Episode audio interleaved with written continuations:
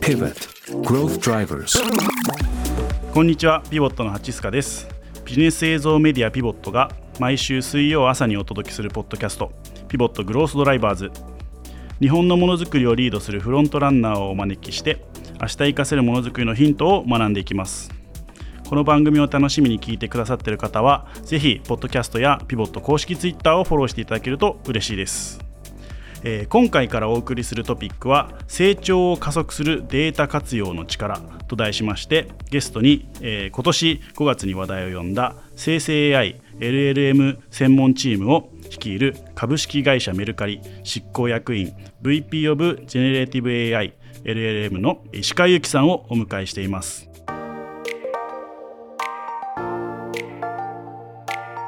でまずはですね石川さんのプロフィールをご紹介させていただこうと思うんですが、2012年任天堂株式会社入社。スタートアップやフリーランスを経て2014年にモイ株式会社。初期社員エンジニアとして入社。国内国内開発海外マネージャーアジア事業立ち上げを経て2017年6月にメルカリ創造に入社。メルペイにて金融新規事業のプロダクト責任者。2020年7月よりメルペイ執行役員 VP オブプロダクトそして2021年1月から株式会社創造代表取締役 CEO2022 年7月から株式会社メルカリ執行役員 VP を兼任して、えー今年の5月より現職と。結構いろんなドメインというか、うん、を経験されてるのが結構特徴的なキャリアだなと思いました。結構まああのーそうですね。あのメルカリに入ってからも、まあ、いろんな方の、まあ、ごある種ご縁いただいて、まあ、金融のねメルペイの時とかもあの本当に金融の木の木の字も知らなうん。い状態で、まあ、プロダクトの観点でバッと入って、うん。でまあ、結構実際やってたのはこの予診事業とか結構なかなか コアね。あのコアなところをやっていて、まあ、でもそれを通じてあのいろんな勉強させてもらいましたし、うん。で想像ではあの B2C の事業を立ち上げるというので、まあ、フリマがこうでかい中でうん。B2C 立ち上げるみたいな、あのそこも、まあ、一定メルペイでの経験をあの踏まえてやらせてもらったんですけど、まあ、本当に結構いろんなご縁であのいろんな機会いただいたなっていう感じですね。うん今年5月いよいよこう執行役員として AI LLM 領域見てねってお話になると思うんですけど、そのきっかけというか、はいはい。例えば山田慎太郎さんからなのかわかんないですけど、うんはいどういうお話がいつ頃にあったんですか？えーっとですね、これ去年の、えーっと夏頃に、えーっと Stable Diffusion の、えーっと結構かすごい画期的な、うん。えーサービス、まあ、ものが出てでこれはすごいなっていうので、まあ、結構個人で触ってたんですね。であと,、えーっと去年の年末に、えーっとチャット GPT が、まあ、出てきてでまあその後もですね結構やっぱり個人でずっと触っていく中で、まあ、これはやっぱメルカリとしてやるべきであるということを、あのまあ、慎太郎さんを含めて、えー、と経営の方で話させていただいて、まあ、絶対にやりたいと。あの、まあ、あのメルカリとしてもやるべきだし、えー、と僕もやりたいという話を、まあ、結構僕から提案したっていうのに近かったですね。はい。じゃあ今日はですねそんな AI とか LLM の部分をですね、えープロの石川さんに現在地とあとメルカリがこれから目指す未来みたいなところについてですねお伺いしていこうと思います。というわけで今回はですね 3, 3パートに分けてお伺いしていこうと思うんですけどまずは、えー改めてのおさらいになるんですが AI やえー LLM の今とこれからみたいなところをおさらいさせていただいてで2つ目としてメルカリの LLM 組織がこれからどんな挑戦をしていくのかそして3パート目としてより広くですね AI や LLM 時代にこれから挑戦したい人がどんなことを挑戦すればいいかスキルセットみたいなところですね3つのパートでお伺いしていきます。というわけでまずは改めてですね、えー約先ほどおっしゃっていただいた通り去年の夏の Stable Diffusion から始まり、まあ、ものすごいこう盛り上がりを見せてきてるこの1年ですが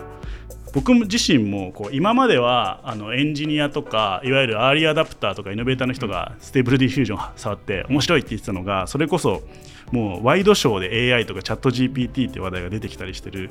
今改めてこの状況は石川さんから見てどう映りますか？まだ結構序章のタイミングなのかなっていうふうに思っていて、ここから数年の変化の方が多分むしろかなり大きくな,、うんなり得るものになるんじゃないかなと思ってます。であの日本の中ですごいあの話題にまあなって、まあ、いわゆるそのマスメディアと呼ばれるようなところにも結構盛んに、えーっと取り上げられてるので結構日本の中で一般のそのなんだろうな、えーっと僕らみたいな仕事をしてるうんインターネットで AI やってますみたいな人じゃない人でも結構な認知率があるんじゃないかなと思ってそういて、ですよね。これはなんかある意味すごいポジティブなことなのかなと思ってますね。とはいええーっとなんていうのかな、まあ、課題も結構見えてきてはいる。プロダクト開発の現場では、結構そのここは難しいね。ここまでは今のところの技術だとできるけどあのこれ以降はなかなかまあ難しいっていうのも同時に見えてきてるタイミングでもあるので、あのなんていうんですかね。ただ、まあえっと、バランスなんですけど、うん。えっと、それが結構表面化してきた、うん。えータイミングにおいては一度そのハイプがこう、うん。しぼむというか、あのあれこれもできないのかっていう、まあ、いつものサイクル、にまた入る可能性はあるかなと思ってます。ただ一方で、えー、とできないとですね思ってたところがですねあのこの9月時点でなんかまたできるようになったみたいな、うんこの技術革変の、えー、とサイクルの速さうんが、えー、と今回すごいやっぱ生成 AI 回りすごい早いんでそうですよね。うんこれできないな難しいなと思ってたものが解決されちゃうっていうのが、うん今まだ起こってることなのでちょっとまだ引き続きまだまだ伸びそうだなと思ってますね。うんうんうんうん。なんかそこら辺のまさにスピードが速くてそれこそ先ほどの Stable Diffusion で言うと手が3本あるみたいなのが、もう1か月後には普通に人が表せるようになってたりみたいなのがいまだにやっぱり続いてるって考えると、うん。その表面化してきてなんか限界値が見えるってどの辺の時期に出てくると思いますか、いやーこれはね難しくて。難しいですね。うん。あと多分、えっと、部分部分エリアによってうん。この領域はこう難しいとかが多分出てくるんじゃないかなと思っていて、うん。えっと、例えばですね、えっと、僕らそのプロダクト開発を実際にしてる中でこう当たる、まあ、超えないといけない課題としては、えっと、まずその例えば、えっと、大規模言語モデルを使うシーンって、まあ、大きく3つあるんですね。うん。で、えっと、1つは、えっと、オープン AI さんとか、うん。えっとまあ、Google さんとかアンソロピックさんとか、こううんいわゆるその大規模言語モデルを作ってる会社のサービスの API を使わせていただくと。いうのが1、でもう一つは、えー、と巷にあるこう OSS の言語モデルを持ってきて、それをファインチューンしたりして、うん。チューニングして、えーセルフホストしたりとか自分で使うっていうやり方が2うん。で3つ目はもう全部自分でスクラッチで作りますっていうやり方がまあ3だったとし、時に結構多くの会社がまずあのハードルの低さっていう観点で言うとまず1から始めるっていうのは結構あると思うんですけどでこの1をやった際に あの課題になってくるのがやっぱコスト面が一つありますと。うん何やかお金かかりますと。まあ全部お金かかるんですけど、うんあの精度の、えー、と言語モデルの大きさによって、えー、とそのか価格感っていうのが変わるので、えーそのコスト面とあとはその正確性ですよね。これま特にそのビッグテックのものであれあるからこそというわけではないんですけどあのその精度をどうコントロールするかうんであとは、えー、と安定性のところ、えーっというところが、まあ、結構ありますと。であのもう一つはですねあの、まあ、スピードもそうですよね。だこのあたりが結構あの現実的なプロダクトを作る際に課題になってきて、うんでこの辺を多分チューニングしようと、えー汎用的なものが、えっと、場合によってはちょっとリッチすぎる可能性もあるので使い方によってはですね。でそういった場合にその2番目の OSS 使ってチューニングするみたいなうん。話も、えーと結構出てきえるのかなと、えー思ってます。でなのでまあ限界っていうところは、まあ、結構まだやり方があるのであのなんていうんですかね。こう全然できないねっていう形にはならないんですけど、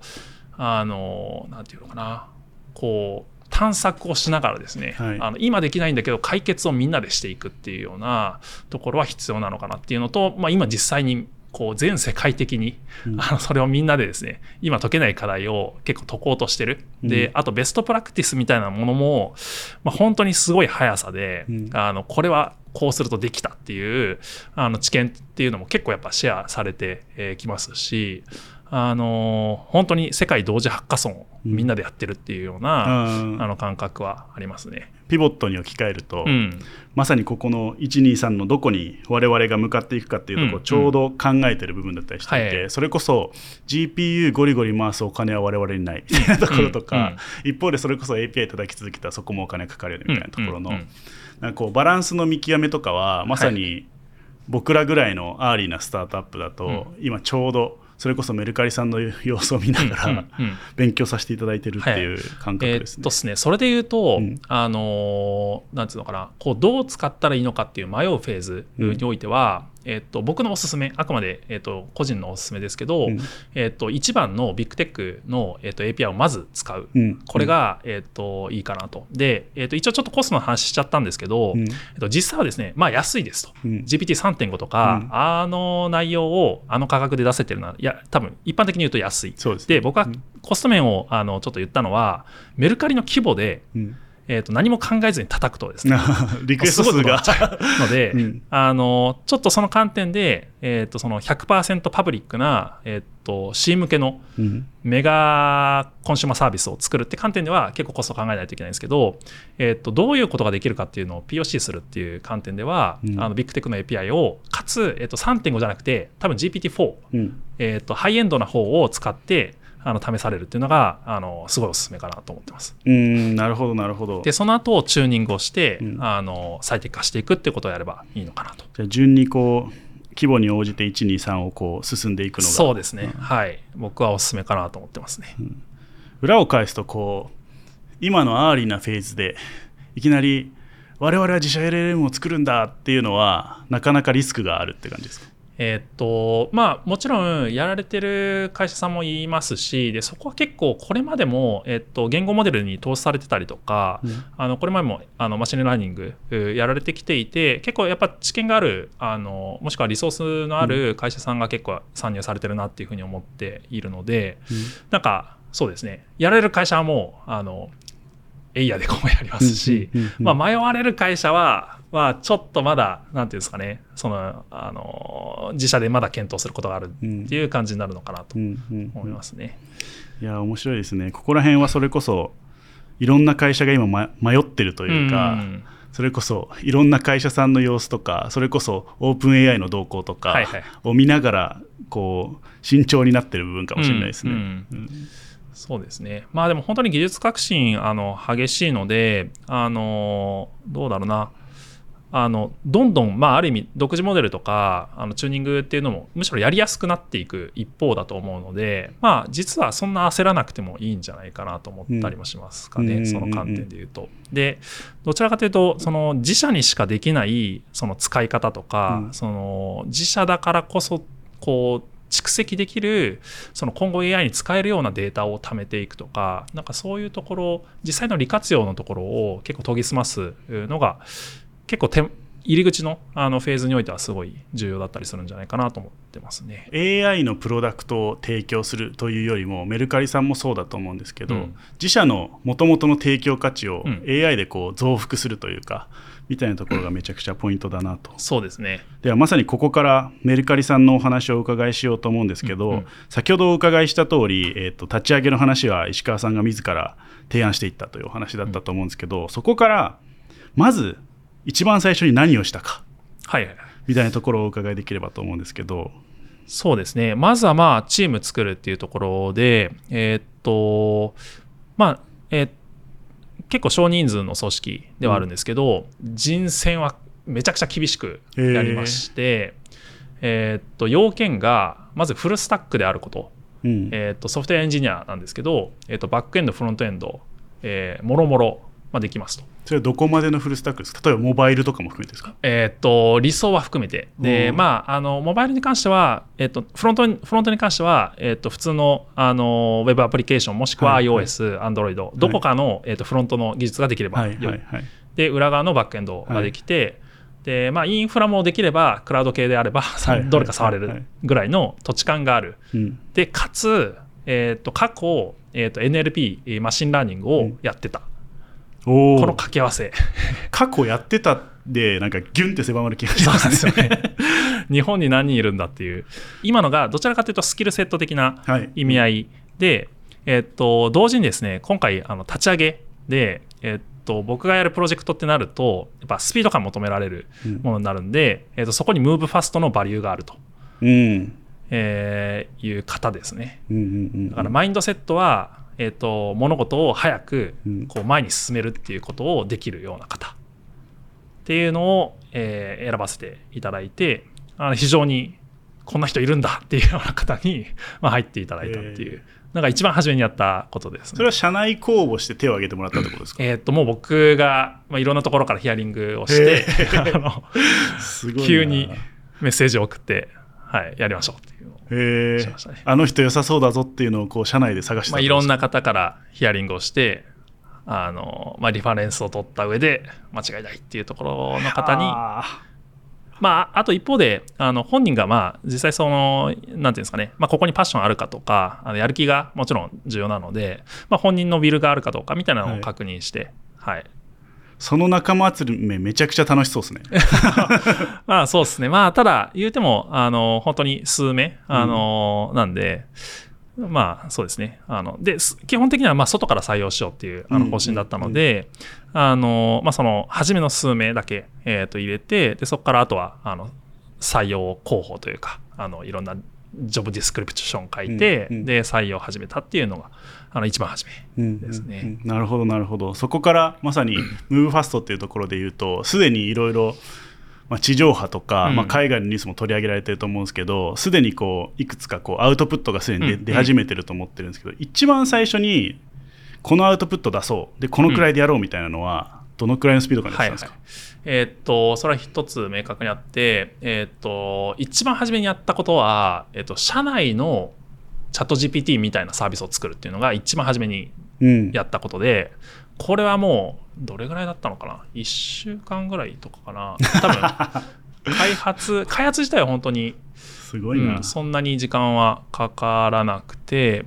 これ何かっていうと、あのまあ、弊社もですね、そのまあ、OpenAI のチャット GPT、まあ、皆さん使ってくださいっていうので、アナウンスをして、でガイドライン、まあ、ガイドラインっつってもあの簡単なものですけど、あのその当時、2、3月頃とかにそれやったんですけど、えっと、チャット GPT のあのインターフェースに入れた情報が学習に使われるっていう状態だったんですね。そうですね。なので、えーっと、多くの会社さんもそうだったと思うんですけど、えーっと、弊弊社も業務内容は入れないでくださいと いう注意書きとうんともに使ってくださいっていう形をしてて、えーっと、まあ、とはいえ人間なんで、これ絶対2000人もあの弊社従業員いるんで、いれば 誰か入れ入れる、そう、の可能性がやっぱあるなっていうので、うん。で、それで急いで、あの、そのアナウンスとともに、まあ、その、こちらを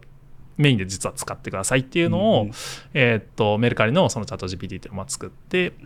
そっちに流したっていう感じですね。でで、それは先ほどで言う、えー1番2番3番いわゆるで言うと OSS ベースのファインチューニングって感じですか？それとも最初から自社 LLM ですか？いやいや、い一番です。ああの、オープン AI のものですね。なので、まあ、本当にやったこと単純で、あの、チャット GPT 皆さん使いたいじゃないですか。うんで、でも、業務内容を入れちゃいかんと。じゃあ、どうやって使えばいいねんっていうのに対して、えーっと、完全に中身一緒ですと。チャット GPT と。側をつけたね。側をつけたわけです。はいはいはいはい。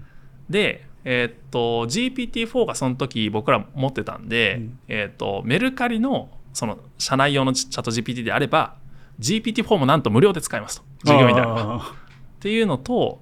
えーっとあと Google のモデルも、あのーちょっと使えたので Google のモデルにも対応してます。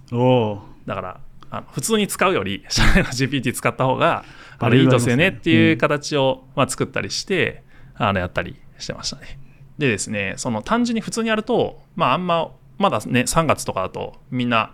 まあ感度高い人は、うん。あの知ってましたけどまだまだっていう感じだったんでであの社内的にバズらせるためにあのちょっと工夫をしてあのなんつうんですかね。えーっと自分のそのチャット GPT とやり取りした履歴そのやり取りのスクショみたいなやつをはい。はい共有できるようにして、へえ。で Slack に貼貼る貼れるようにしたんですよね。面白い。で私こういうのしましたみたいなのがうん。出て、何それみたいなところから流入新規流入してみたいなあのちょっとグロースハックっぽいあの仕掛けをあの社内ツールなんですけどまあ、入れたりしてやりましたね。あとなんか無駄にライクできるようにその履歴、まあ、ちょっとこれねあんまあんま、まあ、結果的には微妙なあの機能だったんですけど、はい。あのその履歴シェアされたものに対してライクなぜかライクできるみたいな。でそのライクが集まった、えー、と履歴そのやり取りの履歴ヒストリーがなんか一番上に出てくるみたいな、うん。あのなですかね、まそういうなんかちょっとあのひひねりを多少入れて、ちょっとゲーミフィケーション的な。そうですね、うん。とかなんかそういうのはやったりしてましたね、うんうんうんうん。っていうのが一番初めにやったプロダクトですかね。面白いですね。まさにそういった、まあ、そこから含めていろいろ積み重ねてきたと思うんですけど、まさにこう対外的に外で見てると8月の決算の時に、社長の山田慎太郎さんが年内には何らか実装しますっていうお話をしているのを見てて僕は石川さんの顔が頭に思い浮かんだんですけどなんかここはなんかしそれこそうん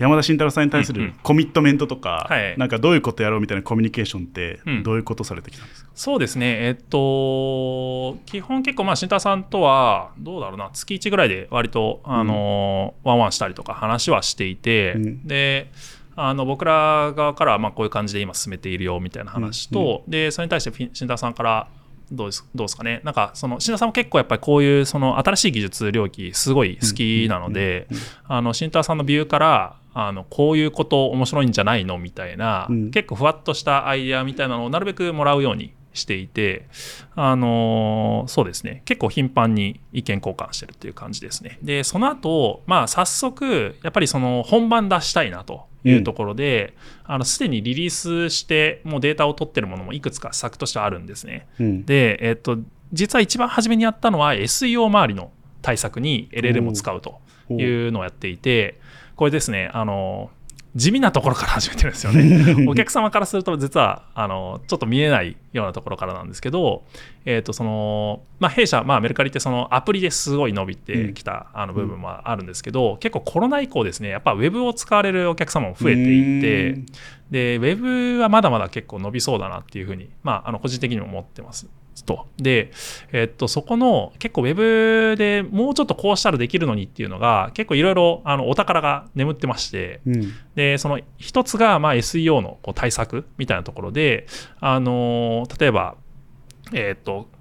Google とかでこう検索をしなんか商品を検索したときに、えー、と大体その e コマースの例えば商品を検索したときに e コマースの検索結果のページみたいなのがね、はいろんなその他社さんのやつも含めて出てきますと。で、メルカリも同じように出てくるんですけど、えーとそこの、えーと検索結果サイトの SEO の meta information みたいなところの内容を LLM でそのページの内容をこうなんかいい感じに変換して、書き換えるうんそう書き換えるっていうのをあのやりましたと。はあでこれは、えっとその SEO スコアとしてどどれぐらいその改善したかっていうことが結構測りやすいで、コストも大体どれぐらいかかったかって分かるんで、あある意味めっちゃ硬いんですよ。ROI が計算しやすいあの内容。で、かつ、えーと初めあの春頃、まあ今もそうかもしれないですけど、LM って課題としてはハルシネーションが怖いとうんうんいう話が結構あったと思うんですけど、ハルシネーション、なんていうんですかね、結構裏側のロジックなんで、はい。まあ、炎上しないみたいなところかをまあ踏まえて考えてそこからまずやりましてで結構まああの数字としてはあのプラスになっていて、結構あのこれ今広げていけるんじゃないかなと思って広げていこうとしてるところがありますね。面白いな。めちゃくちゃ定量的に見れますもんねそうですね。なんかまあそういったあの結構裏側の仕組みみたいなところからまあ始めて徐々にあのこれちょっとまだこれからやろうとしてるところですけど、うん。えっとカスタマーサクセスえーですよね、あの C2C なんで結構お問い合わせもたくさんあって、まあこれまでもあのそこにいろいろ投資してきてるところなんですけどあのそういった領域にあの LLM 使うとか、えーもありますし、えーっと、そうですね。あと、今後で言うと、やっぱ、あの、多言語化、えーうんみたいなところも、これ結構面白くてですね、あの、いわゆる、その、なんですかね、メルカリってこう、いろんな固有名詞、はい。あの特徴的な商品がたくさん売っていて、例えば、あの、今までの翻訳 API とかだと、あの、ポケモンのリザードンみたいなキャラクターを適切に翻訳するのって結構難しいケースもあったんですよね。なんかよくわかんないキャラクターのなんかキャラクターでもない翻訳の仕方をしちゃう。はいはいでそれが LLM だとその文脈を結構乗っ取ってやるのでめちゃくちゃちゃんとそのアメリカでリザードンの名前として使われてる英訳をしてくれるんですよ。ああ固有名詞と固有名詞をしてくれるってことそうねはいでそこは結構あの強いポイントだなと思っていてあの、まあ、この辺もかなりあの可能性ある。US の方とかうんうん。に対するアプローチとかもあるんですか、そうですね。海外も結構やっぱあるなと思っていて US に関しては、えっと US であのなんですかね。えっとチャットのインターフェースを使った、えっとそれこそ買い物アシスタント的な、うんうん。えっと機能っていうのを結構早い段階に、えっとリリースをしていて、えー。えっとチャット GPT のプラグインのものを出したんですけど、はい。まあ、それの体験に結構近しいようなものっていうのを割と春頃とかえーに出したりとか、早いはい、結構まだ今後もあの海外でもやっぱこの領域盛り上がっているんで、あのかなりチャンスあるのかなと思ったりしてますね。うんうん、まさにそれこそ今お話しいただいたチャット G- GPT のプラグインで石川さんたちが頑張ってる姿が我々にも あのおおってなったっていう はいい。印象がすごくあったんでその前にはそれだけこう硬いところとか社内とか含めて段階を追ってきてたんですね。そうですね。まあ、あの、結構やっぱ段階を踏んでるな、確かにあの言われてあの思いますね。結構あの裏側のロジックのところに使ったりとかするところから、徐々にお客様にこう目につくようなところっていうのに、あの施策としてまあ手前になっていってるっていうのは、あのはい、あるので、まあ、これからいくつかあのもうちょっと分かりやすいあの施策も、うんうんあの出てくるかなと思いますんで、はい、その辺は期待していただければなそのなんか例えばプロダクトマネジメントというか、うん。いわゆる優先順位付けみたいのって、うんうん。どなたがされてるんですか？石川さんですか基本はそうですね、あの AI、生成 AI 関連は僕の方でやっていて、結構まあ僕、あのメルカリのその、えっとジャパンのあの経営のところにも入ってるので、うん。えっとそういったまあ各経営陣ともまあシンクしながらあの進めてるっていうところですね。うんうんうん。で、これ結構進め方がですね、えっとユニークなところがありまして、ピボットグロースドライバーズ番組をフォローしてお待ちください。また来週です。